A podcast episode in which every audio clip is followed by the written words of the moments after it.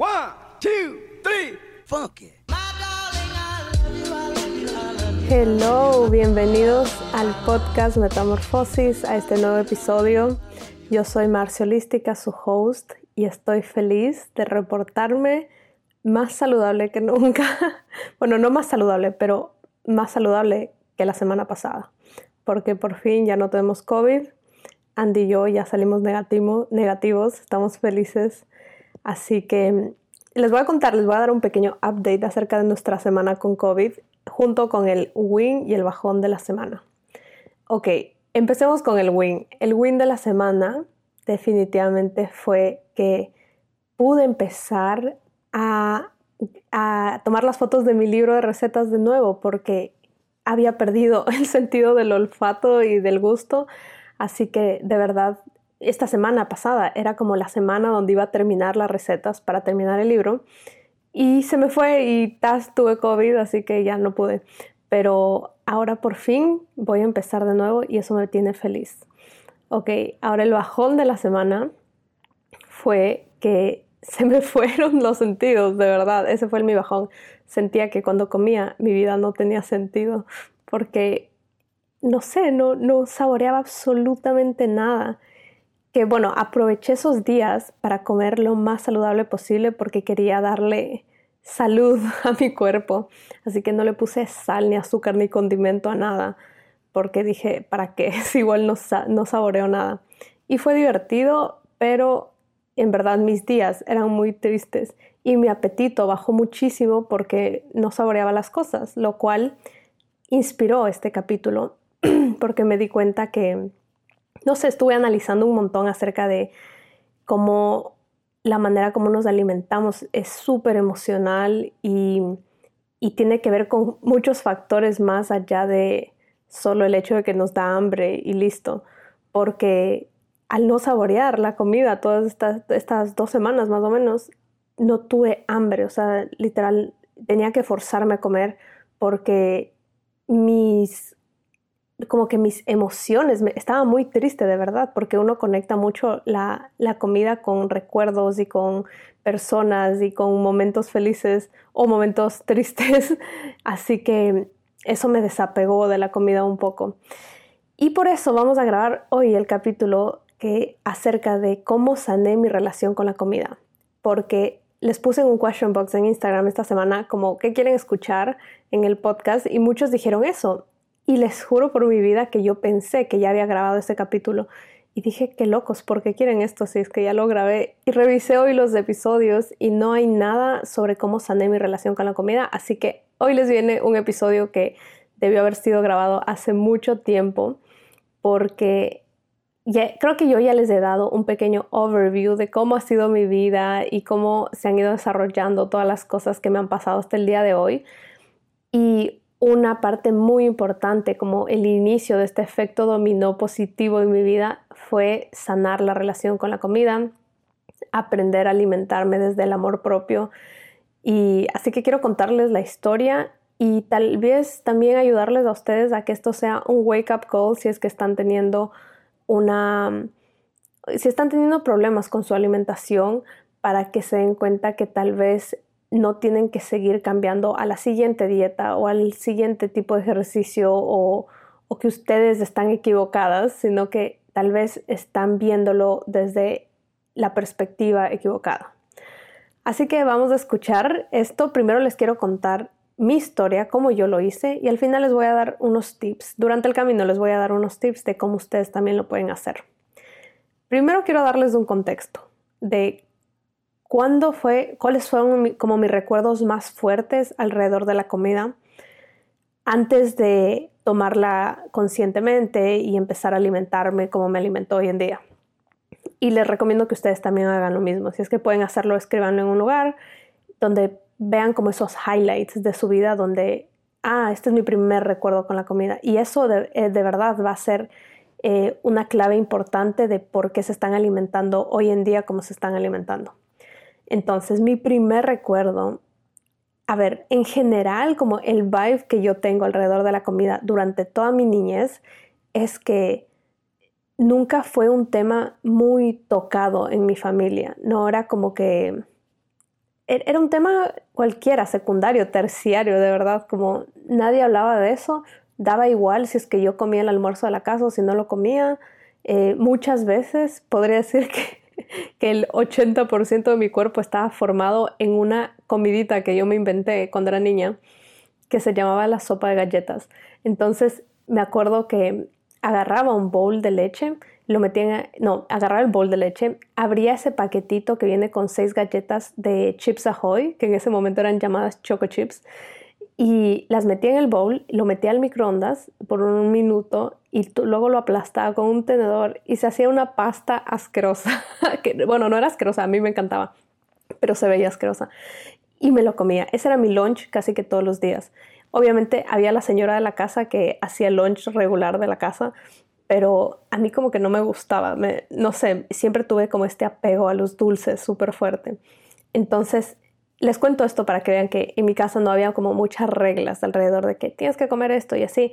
Mi mamá sí trataba de que, de que comamos eh, la comida de la casa cuando ella estaba ahí, pero como de lunes a viernes ella trabajaba, ella no sabía lo que pasaba ahí, entonces yo me comía mi sopa de galletas. En fin, ese es, ese es como un recuerdo grande que tengo de la comida.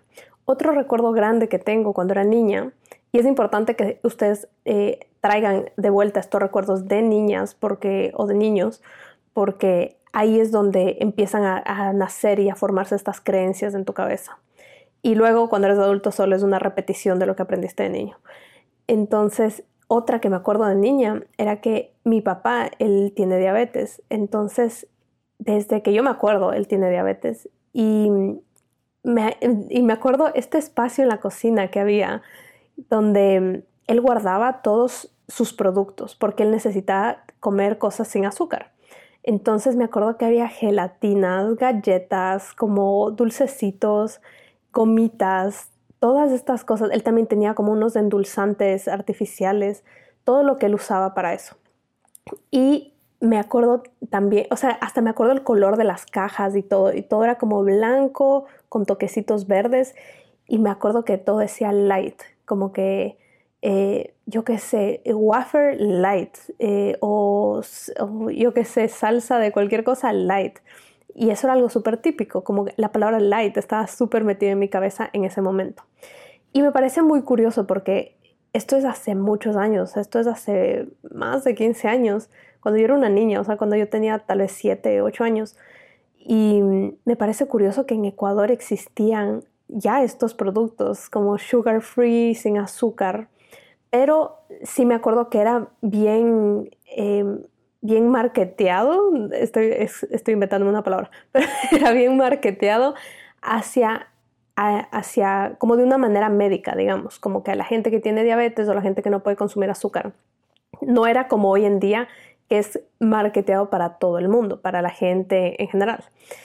Así que yo como una niña traviesa que era, me acuerdo que siempre me robaba cositas de ahí para comérmelas porque me, intrigaba demasiado. Era como este pequeño lugar en el pantry que nadie podía tocar. Entonces yo me comía en secreto las gelatinas o, la, o, las, o las galletas y, tengo esa sensación de que era tan feo comparado a mis dulces, ¿no? Porque yo tenía Oreos, Choco Chips, tenía Pony Malta, tenía de todo, o sea, en mi pantry normal de golosinas. Y estas cosas sabían tan feo, sabían tan artificial. Y eso se me quedó en la cabeza, como que, ay, todo esto que es light es súper artificial y sabe feo, no es tan rico como mi comida rica, mi comida, mis dulces ricos. Entonces, eh, ah, mi papá tenía unos tipos choco chips, pero que eran sugar free. Y me acuerdo que eran tan feos, tan secos y sin sabor. Entonces, bueno, ese es otro highlight importante, porque ya ahí yo creé una, creencia, redundando, yo creé una creencia de que no las cosas light eh, no son ricas, porque en realidad no eran ricas. Entonces, pasa esto, estos son como mis dos, eh, mis dos creencias más grandes alrededor de la comida, que, la, que no es algo tan importante, no es una prioridad, da igual lo que te metas en tu cuerpo y al mismo tiempo estas cosas light no son ricas. Ahora, fast forward, ya pasan años, ¿no? Eh, ya crezco, lo que sea, igual nunca le di mucha importancia a la alimentación. Ya llego a tener como 16, 17 años, que es cuando empiezan todos, empiezan como ya mm, externalizarse todos estos problemas de imagen que tenía yo conmigo misma, en los que me veía al espejo y me cogía los gorditos y es como que, ay, estoy gorda, estoy fea, como cambio, no me gusta mi cuerpo.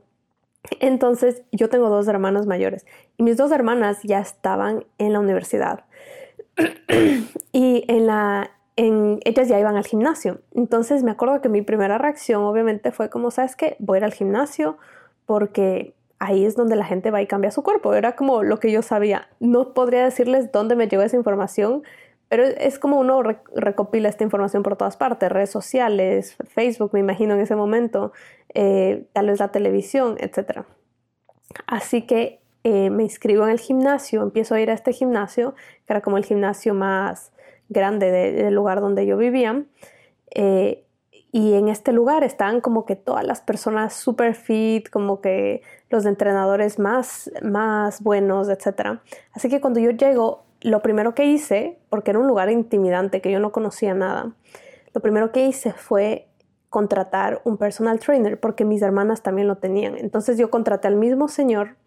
Ojo, este señor era un señor como más de 50 años, era un bodybuilder, o sea, él competía en estos concursos de fitness y esa era su vida, ¿no? Y también ser un, personal trainer. Entonces, ¿por qué les cuento esto? Eh, van a decir como que esto no tiene nada que ver con la comida, pero sí tiene mucho que ver porque esa fue mi fuente, este señor, y luego otros personal trainers que tuve, fueron mi fuente de todo lo que yo sabía alrededor de la alimentación y de la comida. Porque antes de eso, nunca nadie me dijo como que esto, eh, la comida es importante para cambiar tu cuerpo en mi mente hasta ese momento era como si quiero cambiar mi cuerpo, tengo que hacer ejercicio. Y cuando llegas allá, este señor va te dice como, no, el ejercicio es una parte, incluso el ejercicio es el 20, 30%, pero el 70% es la comida, es tu alimentación. Entonces, obviamente mi primer instinto es como, enséñame a comer, dame una dieta, escríbeme lo que tengo que comer y yo lo como. Y así inicia todo. Ese, ese es otro momento importante porque de ahí de ahí yo capturé, absorbí toda la información que apliqué en mi vida durante muchos años. Y si se dan cuenta, es súper problemático esto porque no, obviamente este señor me lo dijo con la mejor fe del mundo, me imagino que lo hacía con muchas personas, no, no lo hizo pensando que iba a generar una relación tóxica con la comida y conmigo, pero, pero las necesidades que él tenía y su trabajo y cómo era su cuerpo y era muy distinto a lo que una niña de 16, 17 años necesitaba. Y entonces que él me explique literalmente lo que él hacía y que yo lo replique en mi vida no tenía sentido.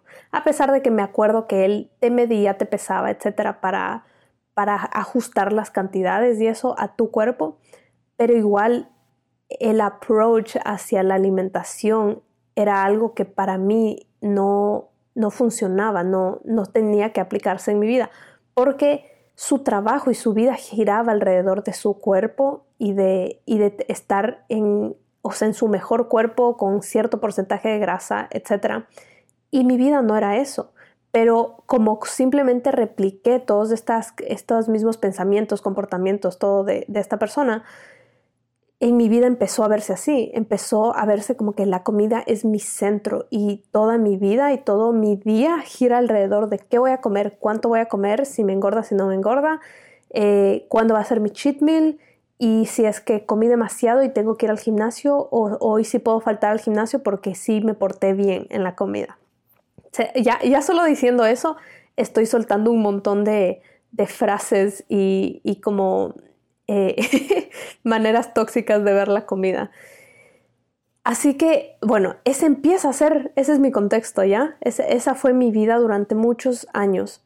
Obviamente, como era unas dietas súper extremas, súper... Eh, sin un propósito claro, solo con el propósito de que, bueno, quiero tener buen cuerpo y ya, em, sin tener un propósito que estaba más alineado con mi, conmigo, con mi valor, con, con quien Marcela quiere ser en la vida, nunca pude sostenerlo. Entonces lo sostenía por tres meses y luego tres meses me, iba a comer lo que se me dé la gana, no iba al gimnasio, tomaba, fumaba, etcétera, etcétera. Entonces existía este sube y baja horrible. Es más, ni siquiera le llamaría un sube y baja, era como una, una rueda, un ciclo vicioso, una rueda de hámster de la que no podía salir, como que se entraba esta dieta súper fuerte, súper motivada. Yo, como que, ¿sabes qué? Voy todos los días al gimnasio y me portaba súper bien, bla, bla, bla, bla. Y me restringía tanto de todas estas cosas que estaban disponibles en mi vida, que yo veía que mi familia comía, que yo veía que mis amigos comían, que eventualmente me rompía, rompía mi fuerza de voluntad y me iba durante otros tres meses, dos meses, a hacer lo que se me daba la gana, entre comillas, porque tampoco era algo que me hacía feliz, ¿no? Y luego, como me sentía tan mal de que me descarrilé por tantos meses y que ahora mi cuerpo se estaba mostrando esos resultados, de nuevo volvía con todas las ganas y con toda la motivación a restringirme de nuevo. Imagínense este ciclo, lo tuve por wow, diría que ocho años, más o menos, ocho años, y era algo muy normal. Yo creo que ya les he dicho esto, pero eh, creo que es mi frase preferida. Que sea común no quiere decir que sea normal. Entonces era muy común porque yo estaba en un círculo de personas que hacían eso. Eh, con mis hermanas, que igual les pasaba como on and off en dietas, eh, ciertas amigas, las personas que iban al gimnasio conmigo, las personas que me enseñaban. Y aquí cabe recalcar que estas personas, de estos eh, personal trainers que tuve a lo largo de todo este tiempo, que fueron como cuatro, creo. Entre, había una que era una chica y luego tres, eh, hombres de diferentes edades. Eh, todas estas personas no, eran nutricionistas, no, no, estaban avalados para decirme qué comer y qué no comer, ni, ni me estaban tratando de decir como que bueno, tengo un balance en tu vida o cosas, nada que ver. Es como que unas reglas súper fuertes que ellos también habían aprendido que existe en este mundo de competencia de fitness. En fin, pasa todo eso, eh, me mantengo así el resto de mi vida pensando que es algo normal, pensando que es normal que tu cuerpo y que tu peso esté sube y baja todo el tiempo que, no te mantengas eh, en, un peso, en una forma constante por más de tres meses. Yo siempre estaba sube, baja, sube, baja, tomándome fotos constantemente, comparándome constantemente. Todo esto afectaba mi alimentación porque llegué a meter a la, a la comida en este sistema de recompensa. Estoy segura que están súper familiarizados porque así no tengas una relación muy tóxica con la comida, es es tan usual escuchar cómo la gente lo mete en el, sistema de recompensa, diciendo como, ay, ya me gané este postrecito, o como siempre que utilices la palabra me gané o me merezco o etcétera, estás metiéndolo en el sistema de recompensa. Entonces, como, ay, no, me voy, voy a quemar eh, las calorías de ni sé qué cosa. Es algo típico que lo decimos hasta sin conciencia. Eh, yo he escuchado a mis tías decir como que, no, yo qué sé, salimos de almuerzo la familia entera y luego es como, vamos a caminar en el mall para quemar el almuerzo. Algo así, como no lo dicen de verdad, pero está tan impregnado en nuestra conciencia que, que, pensamos, o sea, ya, ya lo tenemos como algo normal, como que sí, hay que quemar, hay que quemar el almuerzo porque comimos de más. Y comer de más ya es un default, ya es lo normal. En fin. Eh, quiero que nos adelantemos en el tiempo, entonces ya saben, ese es mi contexto. Ese es de dónde vine, cómo fui por, muchos años. Eh, eso se desarrolla en que empecé a seguir a mucha gente en redes sociales del mismo mundo de fitness, de bodybuilding. Eh, incluso mi exnovio estaba súper metido en eso del bodybuilding, entonces era algo que estaba bien presente en mi vida.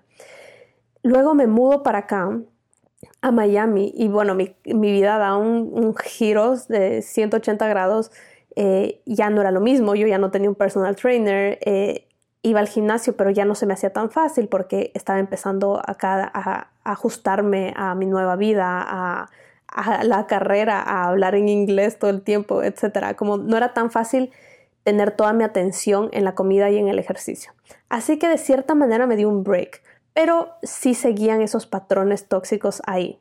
Entonces no iba al gimnasio y como no iba al gimnasio no me merecía comer ciertas cosas y siempre que podía me preparaba mi comida en casa y me la llevaba a la universidad, pero no una comida rica, una comida whatever, o sea, un pollo ahí sin sabor, un arroz integral y unos brócolis o cualquier cosa que no es nada apetecible Y también eh, cabe recalcar que todo este tiempo yo era cero apasionada en la cocina. Era, la cocina para mí era un lugar donde yo iba un segundo a preparar algo para alimentarme y ya.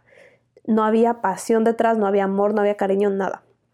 Entonces, el momento que yo eh, me gradué de la universidad, me meto a mi trabajo, me, estuve como unos meses, que era mi, mi, primer trabajo. Bueno, no, oficialmente no mi primer trabajo, pero mi primer trabajo donde yo dije, aquí me quedo de largo. Entonces iban unos meses ahí y ahí es cuando mi cuerpo empieza a presentar todas estas cosas, como estos, estos gritos de auxilio de que, hey, me has estado maltratando por años, ayuda. Entonces pasan muchas cosas que yo ya les he contado. Bueno, empieza mi gastritis a ponerse súper fuerte, que yo ya la tuve por muchos años, pero en ese, en ese momento específico estaba muy, muy fuerte. Yo me sentía 100% desconectada de mi cuerpo, de mi hambre. Yo no sabía cuando tenía hambre, yo no sabía qué cantidades quería mi cuerpo comer, porque yo estaba tan acostumbrada a seguir reglas que, lo, que aprendí a callar la voz de mi cuerpo. Y cuéntenme si ustedes se sienten identificadas con esto. Eh, ok, entonces aprendí a callar y estaba tan desconectada que mi gastritis estaba vuelta loca. O sea, yo comía la cosa más mínima del mundo y me inflamaba otro nivel y me ardía el estómago eh, excesivamente. Entonces, digamos, algo que yo nunca pude incorporar en mi vida gracias a mi gastritis fue el café. Pero pero sí podía tomarme un café de vez en cuando, así. En esta época de mi vida yo no podía tomar una gota de café porque me desmayaba del dolor. O sea, chocolate, café, salsa de tomate, cualquier fruta que sea que se fermente un poquito, todo me acababa el estómago. Y eso ya era una señal fuerte de que, ok, algo está pasando, estás empeorando. Ese, ese era un tema, ¿ya? Otro tema era que me empezó de la nada un dolor súper fuerte en la espalda baja. Sin razón alguna. Yo no me caí, no me, no, me pasó nada, no me golpeé, nada. Como de la noche a la mañana me empezó un dolor en la espalda baja.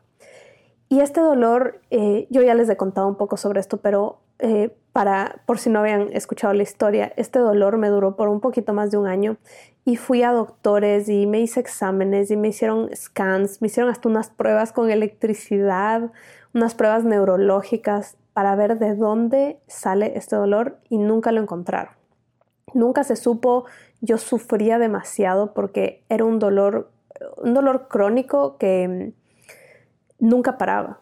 Entonces, e, es algo que yo nunca había experimentado. Tal vez ustedes tampoco lo han experimentado. Les voy a explicar cómo funciona emocionalmente cuando a ti te duele algo, es como estás acostumbrada a que, ay, te duele algo, te tomas una pastilla o, pasa un tiempito y se te va.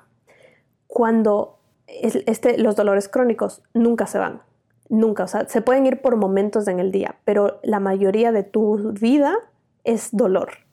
Cuando pasa eso, eso tiene una carga emocional tan fuerte porque tú no puedes, tú, toda tu vida está enfocada en ese dolor y y eso afectó mi relación con Andy, eso afectó mi vida. Yo esta, era una amargada de lo peor porque estaba amargada, pues porque estaba con dolor constantemente. Odiaba mi trabajo, odiaba mi vida, odiaba a todo el mundo.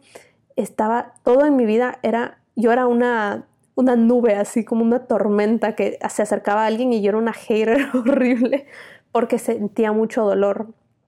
Y, y también estaba muy cansada. También cuando tienes mucho mucho, mucho dolor, te, cansas, como que estás agotada emocionalmente, como que ya no sabes qué hacer, no sabes respuestas, no sabes dónde encontrar las respuestas. También aquí quiero eh, hacer highlight en que eso, eso de que yo era súper hater y súper amargada durante todo este tiempo, ah, no me di cuenta en ese momento, pero ahora sé que era una señal de lo que estaba pasando dentro de mí, porque tú siempre o sea, tú no vas a externalizar algo que no está dentro de ti. Entonces, si yo estaba externalizando mi dolor de una manera con, odio, agresividad, etc., era porque yo era así por dentro, yo, yo tenía ese lenguaje conmigo misma. Y como yo, yo, yo tenía un lenguaje tóxico conmigo misma y súper grosero y súper malo, lo iba a tener con el resto de la gente alrededor mío también. Y eso, esa es otra historia, obviamente ya luego cambié, luego me di cuenta que tenía que cambiar mi, mi lenguaje interno, mi diálogo interno, para que eso se refleje en el resto de mi vida. Pero de eso no se trata este podcast. Volvamos al, al, dolor. Entonces, con este dolor súper grave que tuve, que de paso me causaba mucho estrés, el hecho de tener el dolor me causaba estrés, el estrés me causaba dolor, el hecho de tener que estar como preocupada siempre por mi alimentación y por el ejercicio, etcétera, y me estresaba que no podía hacer ejercicio ese tiempo porque me dolía mucho la espalda. Entonces sentía como que tengo que sobrecompensar en la alimentación. Así que ya se imaginarán, mi vida era un estrés de pies a cabeza. Encima me acuerdo tan claro sentir esa como desesperación de que yo soy nueva en este trabajo y soy la tipa que se enferma y está en el ER tres veces a la semana. O sea, qué estrés, me van a despedir. como que, ¿qué me pasa? Entonces, toda mi vida, incluso decir qué estrés, era algo muy común en mi día a día. De todo decía, ay, qué estrés, qué estrés, qué estrés. Bueno, entonces pasa esto, me dan, yo no estoy segura si les he contado esta historia, pero llego a un doctor final, como el doctor ya final que me refirieron, como que, mira, este es el doctor del dolor. Yo no sé si este doctor existe en todo el mundo, pero yo nunca había escuchado de esto, excepto aquí. Como que, mira, no hay solución a tu problema, así que te vamos a referir al doctor del dolor. El doctor del dolor te va a ayudar a sobrevivir con tu dolor y ya, no, no te va a decir lo que, la razón, solo te va a ayudar a, a manejar el dolor. Entonces voy para allá y el man me dice como que sí, vas a tener que tomar estas dos pastillitas durante toda tu vida o por lo menos, o sea, vamos a ir viendo ya, pero pareciera que el resto de tu vida. Era una pastilla, un desinflamatorio y un relajante muscular.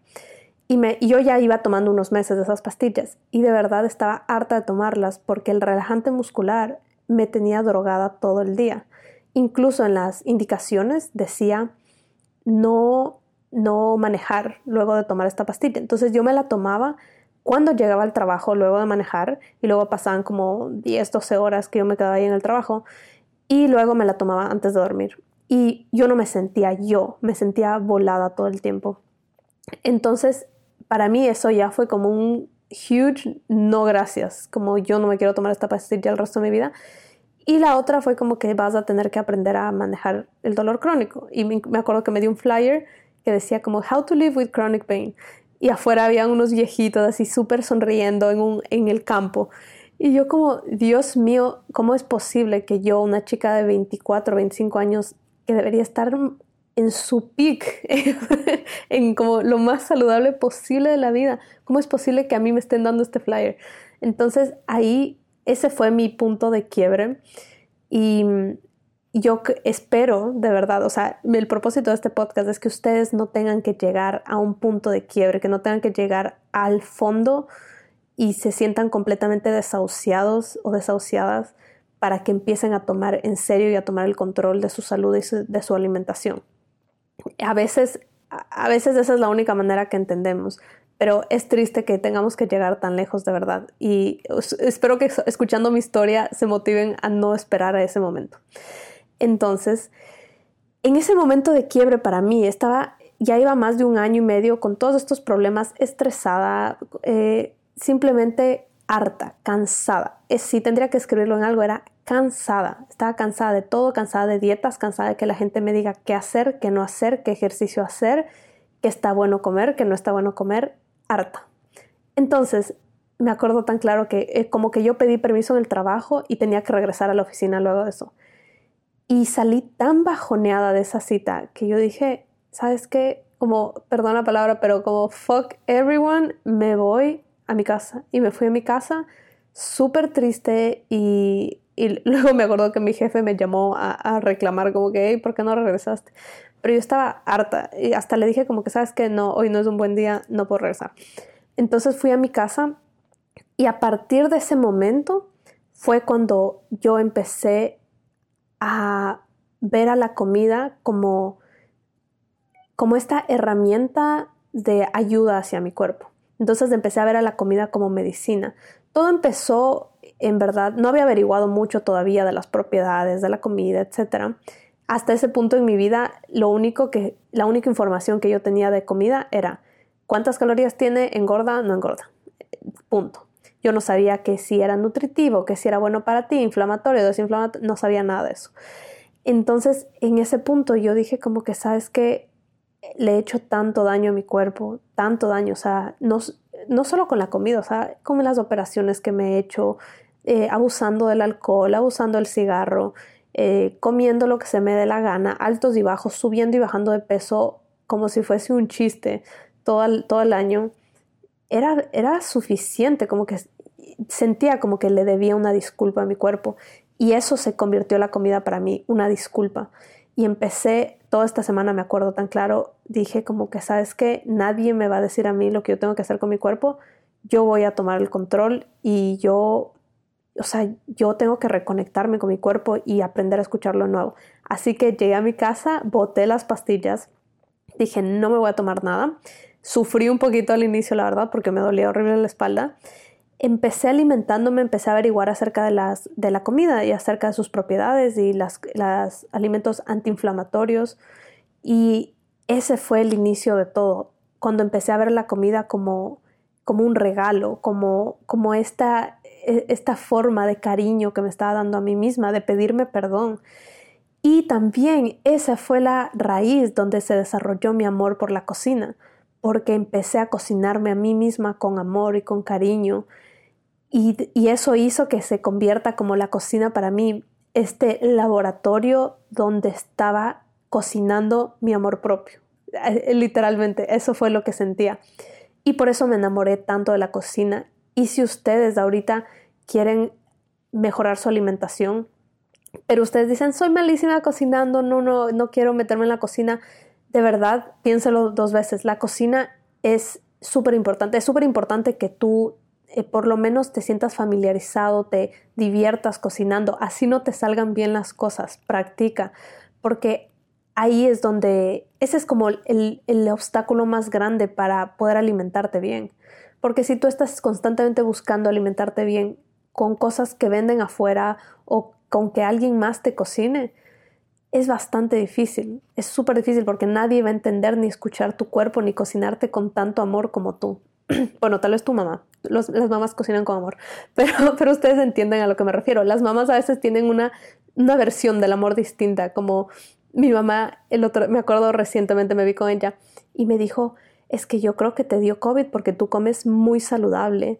Tienes que a veces comer una grasita, un azúcar. Y yo como, mamá, eso no. O sea, mi mamá tiene como mezclado el concepto de que estar, eh, comer una grasita, un azúcar, etcétera, te va a mantener más saludable. Así que puede ser que mi mamá me cocine con el mayor amor del mundo, pero ella no va a entender que cuáles son los alimentos que me están inflamando y que no me están inflamando, porque a la final eh, no es trabajo de ella estar averiguando eso, es trabajo tuyo, porque es tu cuerpo y tú tienes que cuidarlo. Así que por eso de verdad mm, no, no, vayan, no se vayan corriendo a la cocina, denle un chance, traten de hacerlo y traten de enamorarse de la cocina. Bueno, yo me enamoro de la cocina, empiezo a ver a la, a la alimentación como como una medicina, literalmente. Empiezo a ver a cada alimento que me metía en mi cuerpo como medicina y empiezo a desaprender todo lo que aprendí en todos mis años. Que el azúcar es súper mala, que el pan es súper malo, que no puedes comer a ciertas horas, etcétera, etcétera. Todo eso lo desaprendí y dije, ¿sabes qué? Yo no creo que algo que sea natural sea malo. Así que yo voy a comer los bananos que se me den la gana y voy a usarlos para endulzar cosas y voy a comer dátiles y voy a comer eh, miel, porque todo eso es natural. Y a mí siempre mis entrenadores me decían, no, eso tiene azúcar y el azúcar es del diablo, básicamente. En fin, eh, pasa esto y tres meses después aproximadamente es cuando ya se me fueron los dolores por completo, se me fueron por completo y qué felicidad que tenía yo, no puedo explicarles, algo que me ayudó mucho a pasar esos tres meses, el dolor que yo tenía, fue que empecé a tomar gotitas de CBD. Entonces averigüé un montón acerca del CBD. No quiero decirles ahorita que les estoy recomendando que lo tomen o no lo tomen. Ya saben, es decisión de ustedes. Hagan su research.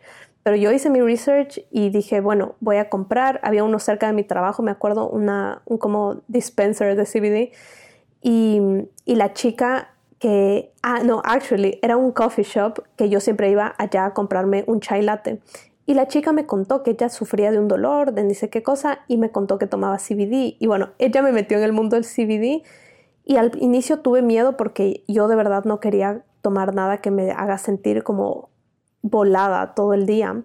Pero el CBD, por lo menos en mi experiencia, fue muy distinto. Es como que relaja tu cuerpo, pero tu mente está súper sharp. Y yo no, no recomendaría que lo tomes como el resto de tu vida, pero para mí en esa transición de salir de la medicina a, convertir a, la alimentación en mi medicina, fue clave tomar CBD como por tres meses, todos los días me lo tomaba. Y luego llegó un momento donde se me acabó el frasco y dije, ¿sabes qué? Yo no quiero depender de nada, así que voy a probar una semana sin, sin, sin CBD, no me lo voy a comprar de nuevo. Y ahí me di cuenta que el dolor nunca más volvió, nunca más volvió y desde ese momento juré y rejuré que la comida era mi medicina y que eso fue lo que me curó. Y también liberar el estrés de mi vida. Entonces, para finalizar, lo que quiero que se lleven de esto es que todo inició con la comida, ¿no? Todo inició con que, ay, voy a empezar a darme amor a través de, de mi alimentación, pero eso desató toda una cadena de cosas en mi vida, porque como me estaba dando tanto amor en la alimentación, me hizo tener mucha compasión conmigo y con mi cuerpo. Siento que tu relación con la comida tiene mucho que ver con tu relación con tu cuerpo.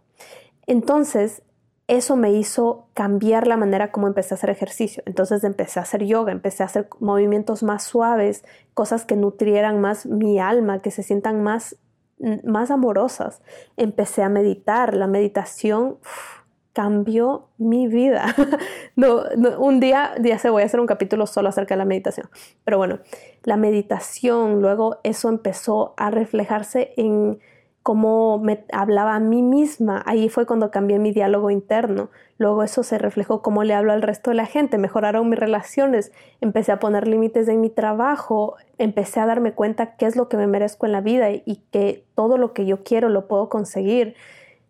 Y o sea, el resto es historia, pues estoy ahora acá, ya todo eso desató a renunciar a mi trabajo, a certificarme como health coach, a, a empezar a compartir esto con la gente, a empezar a darme cuenta que hay mucha gente sufriendo lo que yo estaba sufriendo y que no importa si me daba vergüenza que fulanito me vea hablando en Instagram, como que yo tengo que sacar este mensaje porque hay chicas sufriendo como yo estoy sufriendo y si yo les puedo quitar un por ciento de ese sufrimiento, soy feliz de la vida. Entonces, todo eso se desarrolló y ah, imagínense un salto tan huge de que cambié mi alimentación a que ahora estoy teniendo la vida que soñaba y vivo en el lugar que soñaba, trabajando como soñaba y un martes cualquiera me puedo ir a almorzar en la calle eh, a las 3 de la tarde, cosas que yo no podía hacer antes, cosas que yo me sentía tan atrapada en mi vida.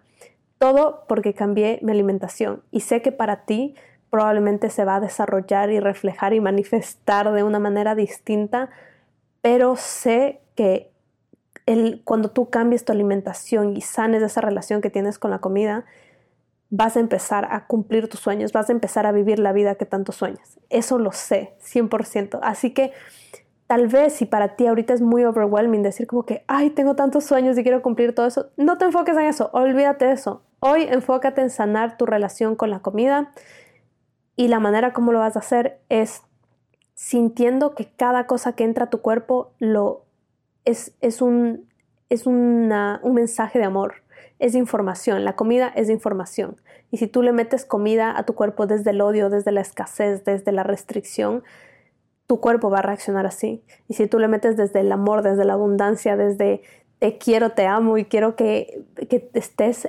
amazing, va a reflejarse de esa manera. Así que bueno, espero que les haya gustado este episodio. Esa es la historia de cómo sané mi relación con la comida y básicamente cómo eso de reventó en cambiar mi vida por completo y espero que también funcione así para ti. Si les gustó este episodio, porfa déjenme un review que me ayuda un montón. Compartan este episodio a cualquier persona que ustedes saben que está sufriendo en este momento Em, con la alimentación, aunque ustedes no crean y, y pueden pensar como que no, esta persona no está sufriendo tanto, pero si tú tienes una amiga que constantemente te está diciendo, ay no, yo estoy en dieta o no, yo no puedo esto, te aseguro que ella está sufriendo y necesita escuchar esto. Así que envíale este link. Bueno, los quiero mucho, gracias nuevamente por acompañarme en este episodio y nos vemos la siguiente semana. Un besito.